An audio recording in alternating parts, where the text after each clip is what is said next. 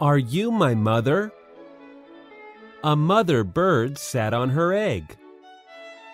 The egg jumped. Uh oh, said the mother bird. My baby will be here. He will want to eat. I must get something for my baby bird to eat, she said. I will be back. So away she went. The egg jumped. It jumped and jumped and jumped. Out came the baby bird. Where is my mother? he said. He looked for her. He looked up. He did not see her. He looked down. He did not see her. I will go and look for her, he said. So away he went. Down, out of the tree he went. Down, down, down. It was a long way down. The baby bird could not fly. He could not fly, but he could walk. Now I will go and find my mother, he said. He did not know what his mother looked like. He went right by her. He did not see her. He came to a kitten. Are you my mother? he said to the kitten. The kitten just looked and looked. It did not say a thing. The kitten was not his mother, so he went on. Then he came to a hen. Are you my mother? he said to the hen. No, said the hen. The kitten was not his mother. The hen was not his mother. So the baby bird went on. I have to find my mother, he said. But where? Where is she? Where could she be? Then he came to a dog. Are you my mother? he said to the dog. I am not your mother. I am a dog, said the dog. The kitten was not his mother. The hen was not his mother. The dog was not his mother. So the baby bird went on. Now he came to a cow. Are you my mother?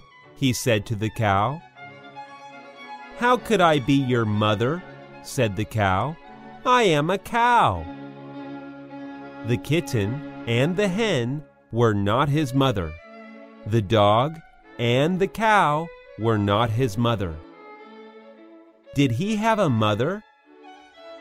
I did have a mother, said the baby bird. I know I did. I have to find her. I will, I will. Now the baby bird did not walk, he ran. Then he saw a car. Could that old thing be his mother? No, it could not. The baby bird did not stop. He ran on and on. Now he looked way, way down. He saw a boat. There she is, said the baby bird. He called to the boat, but the boat did not stop. The boat went on. He looked way, way up. He saw a big plane.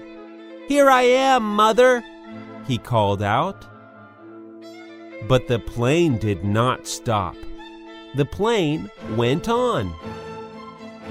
Just then, the baby bird saw a big thing. This must be his mother. There she is, he said. There is my mother. He ran right up to it.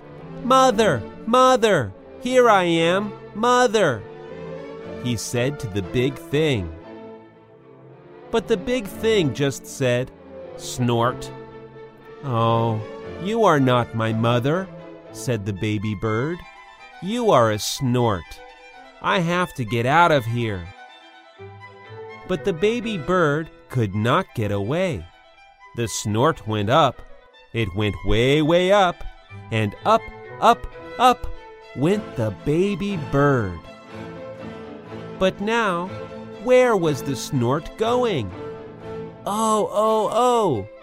What is this snort going to do to me? Get me out of here! Just then, the snort came to a stop. Where am I? said the baby bird. I want to go home. I want my mother. Then something happened. The snort put that baby bird right back in the tree. The baby bird was home. Just then, the mother bird came back to the tree. Do you know who I am? she said to her baby. Yes, I know who you are, said the baby bird. You are not a kitten. You are not a hen. You are not a dog. You are not a cow. You are not a boat, or a plane, or a snort. You are a bird, and you are my mother.